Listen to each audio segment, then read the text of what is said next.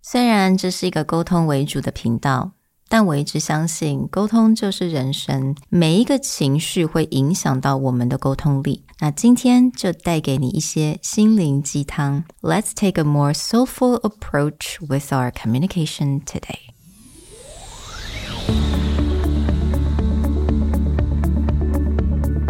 Hello，欢迎来到 Executive Plus 主管与沟通力的 Podcast。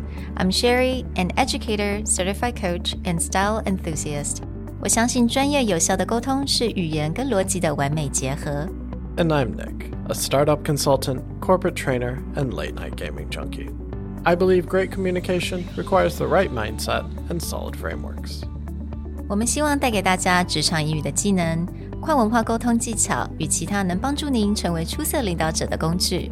Join us each week as we share our experience, research, and methodologies to take your communication and language skills from good to great.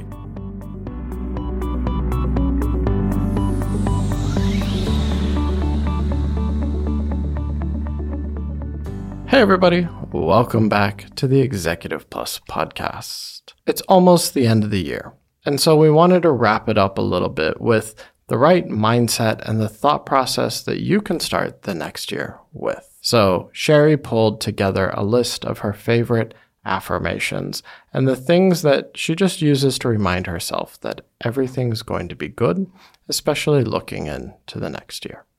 Thank you, Nick, for being really genuine with that opening. We definitely had a good laugh recording this episode because now the word affirmation, right? 这个 concept 并不是我跟 Nick 都非常 we don't share the same belief. Let's just say that. So Nick is a little bit more sarcastic when it comes to affirmation. Am I right? Well, I think it goes back to, and I think we have talked about this before on the show, is mm-hmm. love languages, right? Mm. One of the five love languages is words of affirmation, which Right. means there are certain people who need that sort of encouragement, they need that validation. But that really does come down to your personality. For other people whose love language is not words of affirmation, sometimes that can feel a little bit cheesy, but it mm. really just depends on who you're talking to. But when I'm looking through the affirmations that Sherry is putting together, these are not particular things I would say to myself, Yeah. but I can understand where it can be something that is important to someone, mm. whether it is coming from the outside or in this case, it's self talk. Right. And I believe that 2023, you know, I think a lot of us experienced great loss, great love, or we lost friends, or lost loved ones, or lost opportunities or dreams, even. And so I think a lot of times we really do need this affirmation just to keep us kind of going and also put us in the right frame of mind. 那其实我们在之前，尤其是提到这个 social style 的部分时候，我们有讲到某一些人特别可能比较需要像这样子的 affirmation. So myself, I'm an expressive. I think I'm also an amiable as well. So kind of a people pleaser at heart. When you're people pleasing a lot, you do lose a little bit of yourself each time because you wanted to cater to everyone else's needs. 所以这个时候 affirmation 变得特别的重要. So, so I actually picked 16 of them. I know it seems like a lot, but it was out of like 50. So I have tried to be, you know, succinct about this. But I want everyone to try to repeat after me and, you know, make a habit out of it. So I'm going to uh, list down all 16 affirmation. Number one, I'm exactly where I need to be as I begin the new year. I leave what no longer serves me in the past.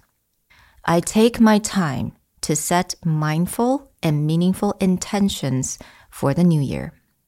I look inward to remind myself what I really want to do and how I want to spend my time this year. I promise myself love, patience, and kindness for this coming year. As well as looking forward into the new year, I pause and reflect on how far I have already come and how well I did to get here. This year, I choose to be led by my heart first, by my mind when it is calm, and by what brings me joy. I already have the strength, resilience, and compassion to face this year's highs and lows. I will prioritize my rest, my peace of mind, and my healing every single day this year. Day by day, I'm ready to welcome a little more light into my life this month. This month, I remove unnecessary noise from my life so I can listen to what my soul is telling me. Life is for living. That is why I spend time, energy, and love on nurturing what makes me feel alive. I can let things go when I need to. Healing is not always linear, nor does it always feel good, but it is always worth it. I always, always, always deserve to experience joy. There is no end destination on the self love journey. So these are the 16 affirmation that really speaks to me and I would like you guys to just repeat or listen to this as many times as you want. I understand 很多 affirmation 并不是给所有的人，但是我觉得，如果你是对于像这种 words 或者是 validation 是非常需要比较高的人的话，我觉得每一天能够 repeat 一些 affirmation 的话，I think it will get you to start the new year in the right way. So, on this podcast, we talk a lot about communication with other people, mm. but very often your own self talk and how you discuss things or treat yourself matters more than almost anything else. Enjoy these affirmations, go back through them, and hopefully it helps your self talk be a little bit more positive. We'll talk to you guys next time. Bye. Bye.